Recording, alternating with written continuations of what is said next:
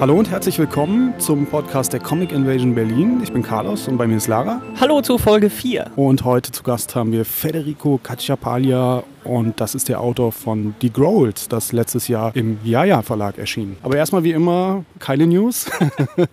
Diesmal keine News, weil es gibt gerade nicht viel zu berichten. Ja, die ganzen ähm, Deadlines äh, und Termine sind ja schon durch. Äh, Satellitentische und auch der Wettbewerb sind alle dicht. Als nächstes wird dann das Satellitenprogramm vorgestellt werden. Also immer wieder mal auf die Homepage äh, der Comic Invasion schauen, um schon mal das eine oder das andere abzuchecken. Genau, dann können wir euch einfach noch mal sagen, wann die Comic Invasion überhaupt stattfindet. Die Satellitenwochen starten am 24. April und das Festival ist dann am 6. und 7. Mai.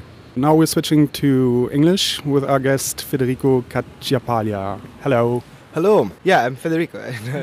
so, um, please introduce yourself a little bit. Well, I'm I do mostly comic and, and, and illustration, and my website is Aquaspazio, which means uh, water space, and I and every thing I draw is uh, is in this scenario. It's a floating scenario, which is based. I started because I I read a lot of this philosophical stuff about fluid society and this uh, media that we are using that let us um, uh, arrive to the to the to the stuff we are searching on Google or social media and stuff so easily that every concept is floating around us. In this liquid society, yeah, it's a liquid. we are in this fluid. I feel that it's more floating around me, like like with no gravity, and the gravity is more an empathic gravity of the interest that we put to the object that we search.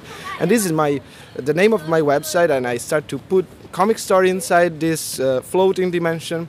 And then after a while, I realized that the storytelling needs sometimes a little bit of gravity, and so I started doing some story with the with the proper gravity, like the Grolls or uh, or this uh, last um, recipe book. Uh, but I have to say that the, this uh, this new comic I'm working on is in the universe, so I'm I'm back in a floating dimension with no gravity and uh, yeah the theme I, I mostly do self-biographical comic. It's weird because uh, are all in this surreal scenario but i try always to put stuff that are that, that are really present in my my, my life my personal life. Uh, tell us a little bit more about your background. You studied philosophy uh, yes, I studied philosophy in Rome, and uh, then after, well, I also finished philosophy. But after the second year I was study, I was a big crisis because I actually didn't know what to do with philosophy as a, as a proper job.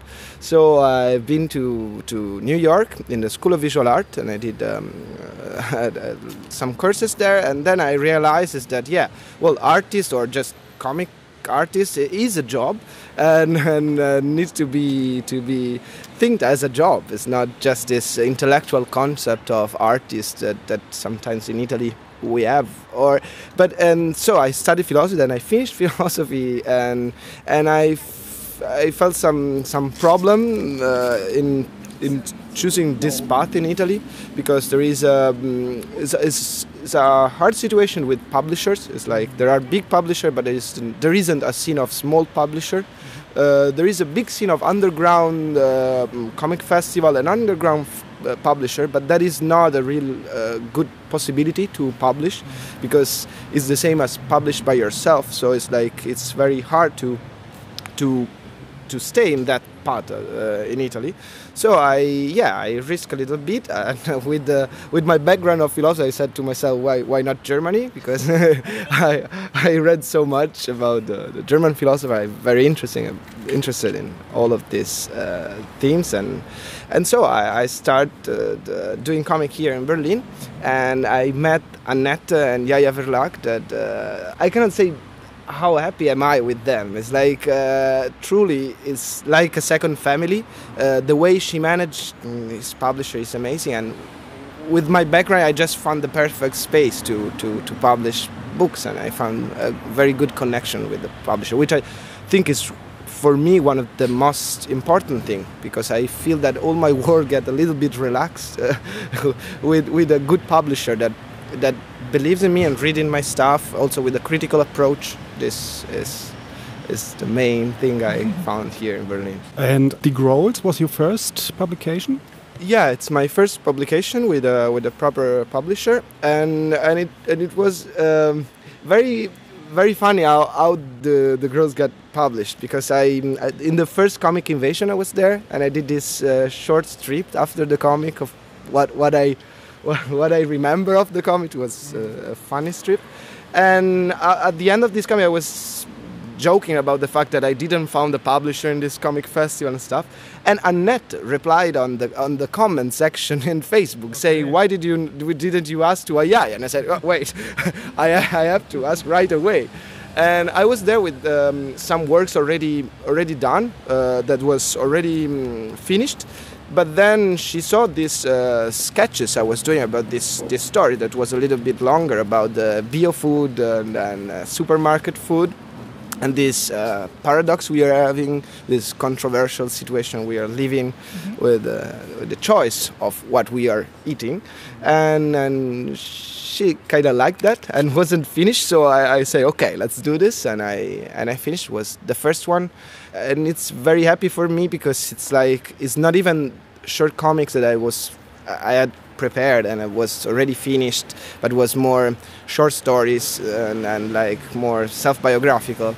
This one is more close to what I would like to do with comics, like uh, try to translate a little bit observation of problematic of the world we are living in, or at least uh, the landscape of, of the city we are and the way we are living in this landscape. Also with surreal element, but for me it's very important to try to to with surreal element that can help to get inside this problematic without being so harsh or getting depressed. Mm-hmm. But I think it's very important to let this topic uh, comes up from from comics. So you already said that you studied philosophy and you uh, incorporated that philosophy of, of that fluid fluid uh, society also in Die Grolls. But I also read that uh, in part it might be a sort of parody on some characters, like we have the photographer and the vegan guy. Um, what, what's your explanation for these two characters? Well, the, the photographer started, uh, for me also, the, the character design for the photographer was weird. I started uh, thinking about Goofy and the photographer of Apocalypse Now or uh, Shades of Darkness, uh, uh, Hearts of Darkness, I'm, so, I'm sorry. And, and I was thinking about this character that, that is, you know, this, because right now we are living in a, in a image society. Everything is image, everything is, uh, is just on Facebook and social media or, or on the street with advertise just uh, the power of the picture, like a photographic picture, and uh, and the power they have saying that what they are showing is the truth. This is like is is interesting for me because at the end it's just uh, it's just the finger that click on the object. It's not just saying anything from that image. They they, it's like this approach that with the picture you have the truth in your hand, but without explaining it any, in any way. You're just uh, the holder of some truth, and so I think this character can be uh, controversial because we are seeing this a lot in our world. But it's also fun because sometimes, yeah, these people are also. It's it, it's a topic that interests me a lot. What what is we are living it right now with what is information? Is what how we we reach information. What is information? Mostly right now, information is just a picture we see on our social media, and so that's the, the character of the photographer. Well, the vegan, it's uh, it's mm, it's interesting because all this Grolls uh, book started with me in Berlin, and I think Berlin is the capital right now of this uh, speech about food there are so many biolad and bio biomarked and and there is a lot of interest in this in this in this argument. And i found that uh, and i and i had a lot of discussion with with friends here that are sometimes vegan or stuff. I say to myself that i am a carnivorous with a consciousness.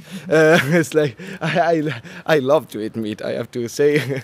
But but i i feel that I, I feel all this problematic that are raising with uh, with our approach and, and, and the paradox that are inside this market of food, which is of course you can eat healthy if you are rich. So more you're rich, more you can get healthy food or bio food or you know. And, and the other side, uh, the poor people, of course, they will buy at the supermarket because uh, they cannot afford to to spend that much to to have that healthy food. So there is a paradox, but at, at the end there is also a consciousness that see that we all, I think we all have a consciousness and we all feel that the way we are going to buy food, which is the, which is really important for for, for all kind of life, uh, and, and then become so connected with business stuff. And so the, the problem is that how can we put ourselves in a critic way inside this this business market? And and and yeah the vegan is like in, in, in this comic well i uh, there is no happy handed for him. But it's also it's also inside the, the, the heroes team. It's like he's inside the, the, the, the good team.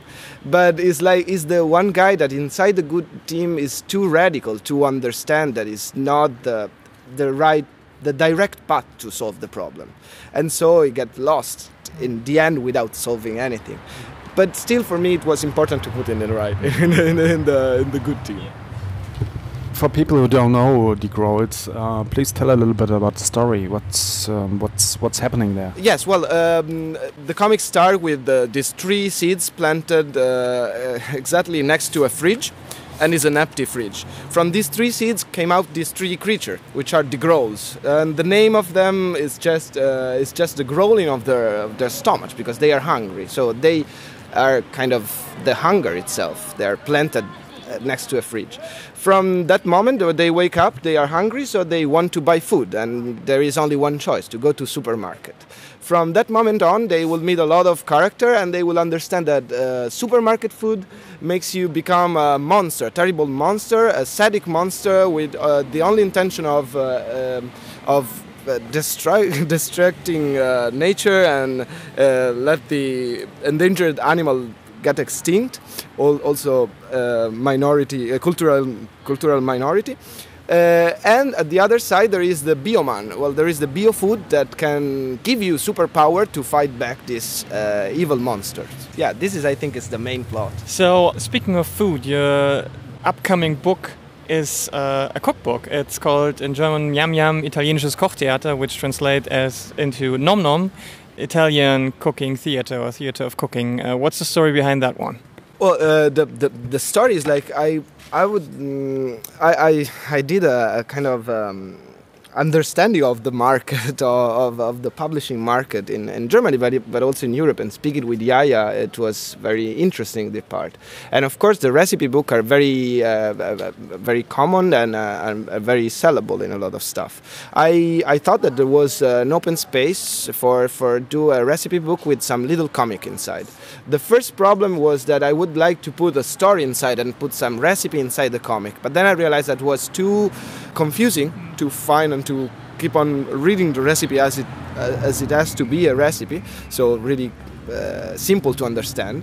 And so I decided to, to do like a little game, like it's a, it's a recipe book with the recipe, but in the um, between a recipe and another there is a little comic story uh, on a the- on, on the scene of a theater made by the ingredient uh, by the ingredient of the of the recipe. So it's like uh, I was thinking about the mother and the children cooking together, and they after a recipe they can look together the little comic that is just uh, just a funny story that can help to go on the book more yeah. happily. But yeah. yeah. What kind of menus can we learn there? Well, this uh, is, a, is a simple menu with the basic technique at the start, which are the, the most important technique, like the cutting like um, carrots, onions, and celery, with, uh, which is the base for, for so many preparation the Italian cuisine. So there are like the first part with basic preparation, or mm, for example, how to prepare the bread, which is also a thing that we in Italy we use for everything. We, we eat everything with bread. It's like we cannot separate, which is normal. But I, I, I did. so the start is we prepare a lot of this basic preparation. So then during the entire menu, which is an entire dinner. What what I present here more recipe to to do an entire dinner, uh, big dinner, yeah.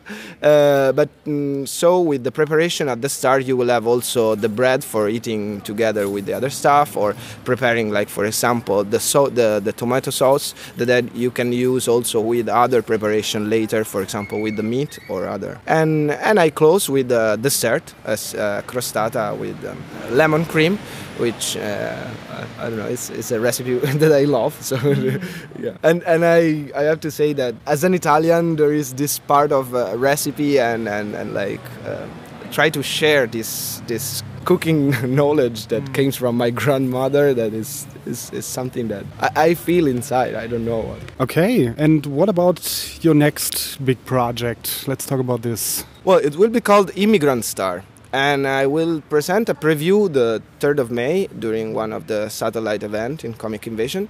And it's gonna, well, uh, I'm very excited about this. It's gonna be my longest comic. I think will be 300 pages. I'm doing right now the, the, the, the shaping of the end, so I, I, I think 300 pages, but can be more, can be less. I'm, I'm there and uh, it's a it's a story that I I really love because I think it's self-biographical. It's about an artist that is searching for a job in the universe, but uh, because he's an artist, he can only do useless stuff. So he cannot find any job in the universe. His space machine is a washing machine. Uh, his spaceship is a washing machine, and he got a, a friend which is a unicorn, and that throw up every time he heard the word job.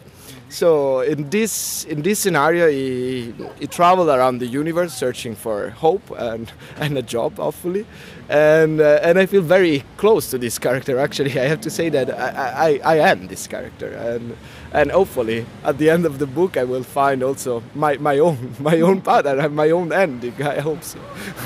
so you don't have the end right now? No, I, I already have the end. Well, the the thing with the end, I'm I'm I'm discovering more I'm doing comic is something that, that is not that easy. I have more end. Well, when I when I start writing, I have the main concept that I put down. I try to write. I try to work on layers on the stories. But then I have mm, normally I have two or three ends always, which is one bad, one one happy, and one really realistic one, or or can say it's not bad, but it's dark, but it's re- realism.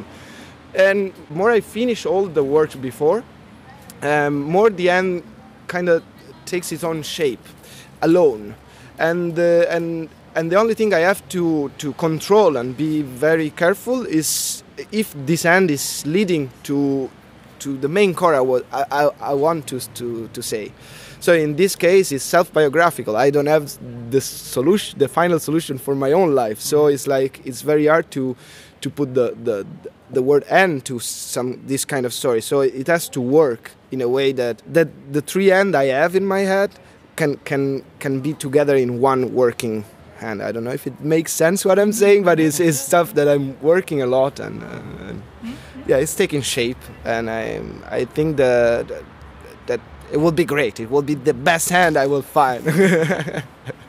you plan to publish it uh, this year? Uh, hopefully this summer. Well, I'll, I'll, pre I'll present this uh, the 3rd of May, and I'm right now I'm working to uh, at the page 235. Uh, I have the sketches of this kind of end, but I hopefully will publish in, and during this summer. I will try my best to do that because uh, every time that that I have this big project, the only thing I want to do is to close it because it's it's eh, you want them to stay standing in front of you alone. And that's i think more i do comic more that's my dream. It's like to see this book that doesn't need me anymore. They are just there and they're looking at me and maybe tell me something more than i wanted to to tell What's your connection to Comic Invasion? What do you think about Comic Invasion? What part does Comic Invasion play in your creator's life? I can say a lot of stuff, and it's very and and the things I want to say is that I'm very emotional about this because the Comic Invasion is actually it's one of the first festival uh, comic festival I've been in, and it's from Comic Invasion I met uh, Annette and Jaja Verlag, and, and and so it's the it's the festival that really gets me into a, a network and and meeting people that are right now really important in my life and in my work.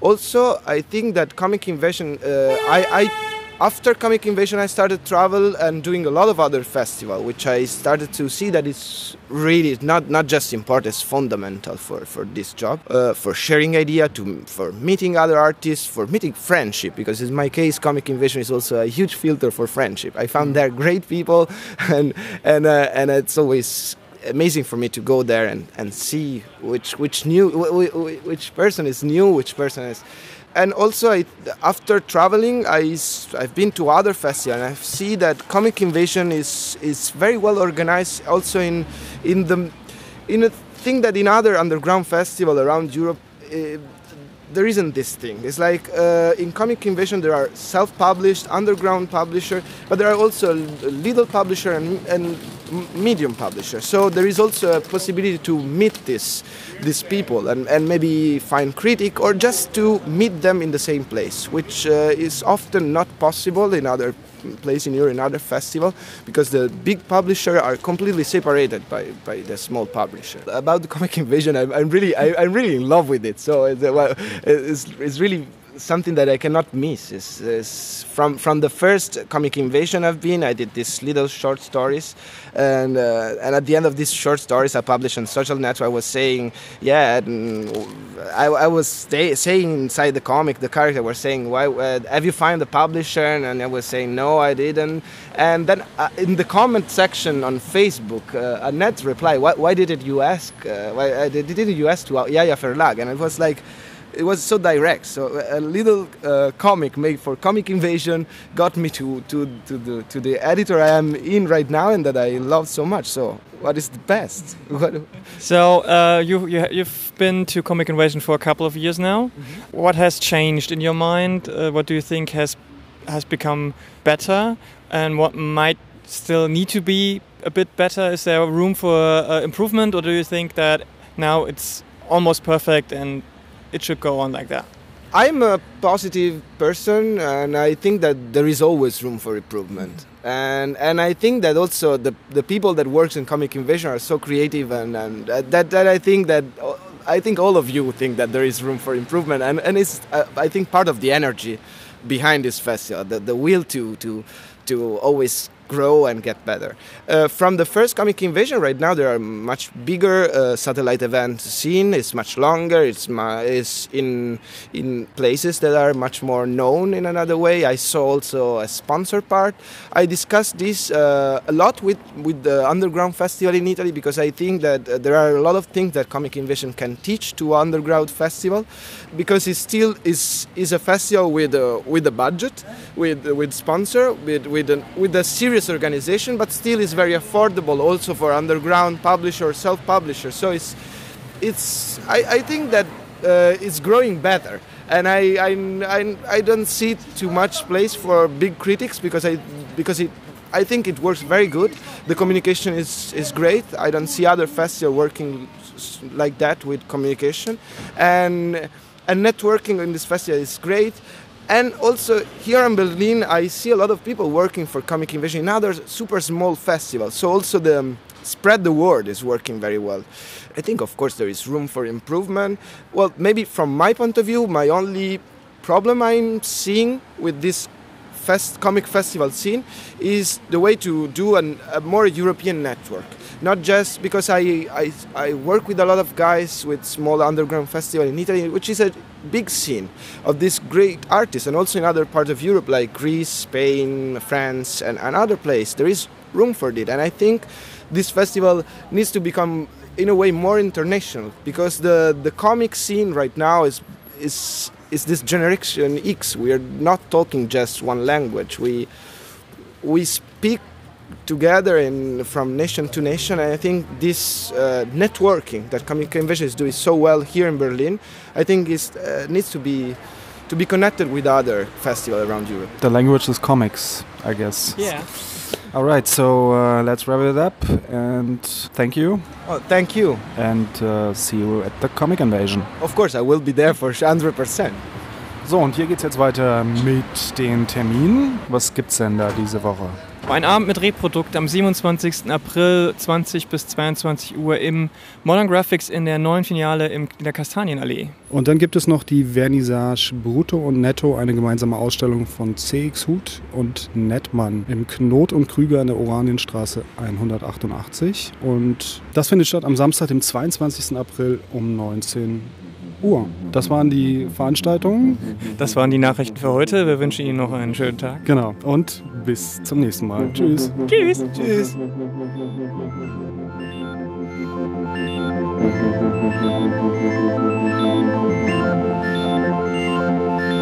Thank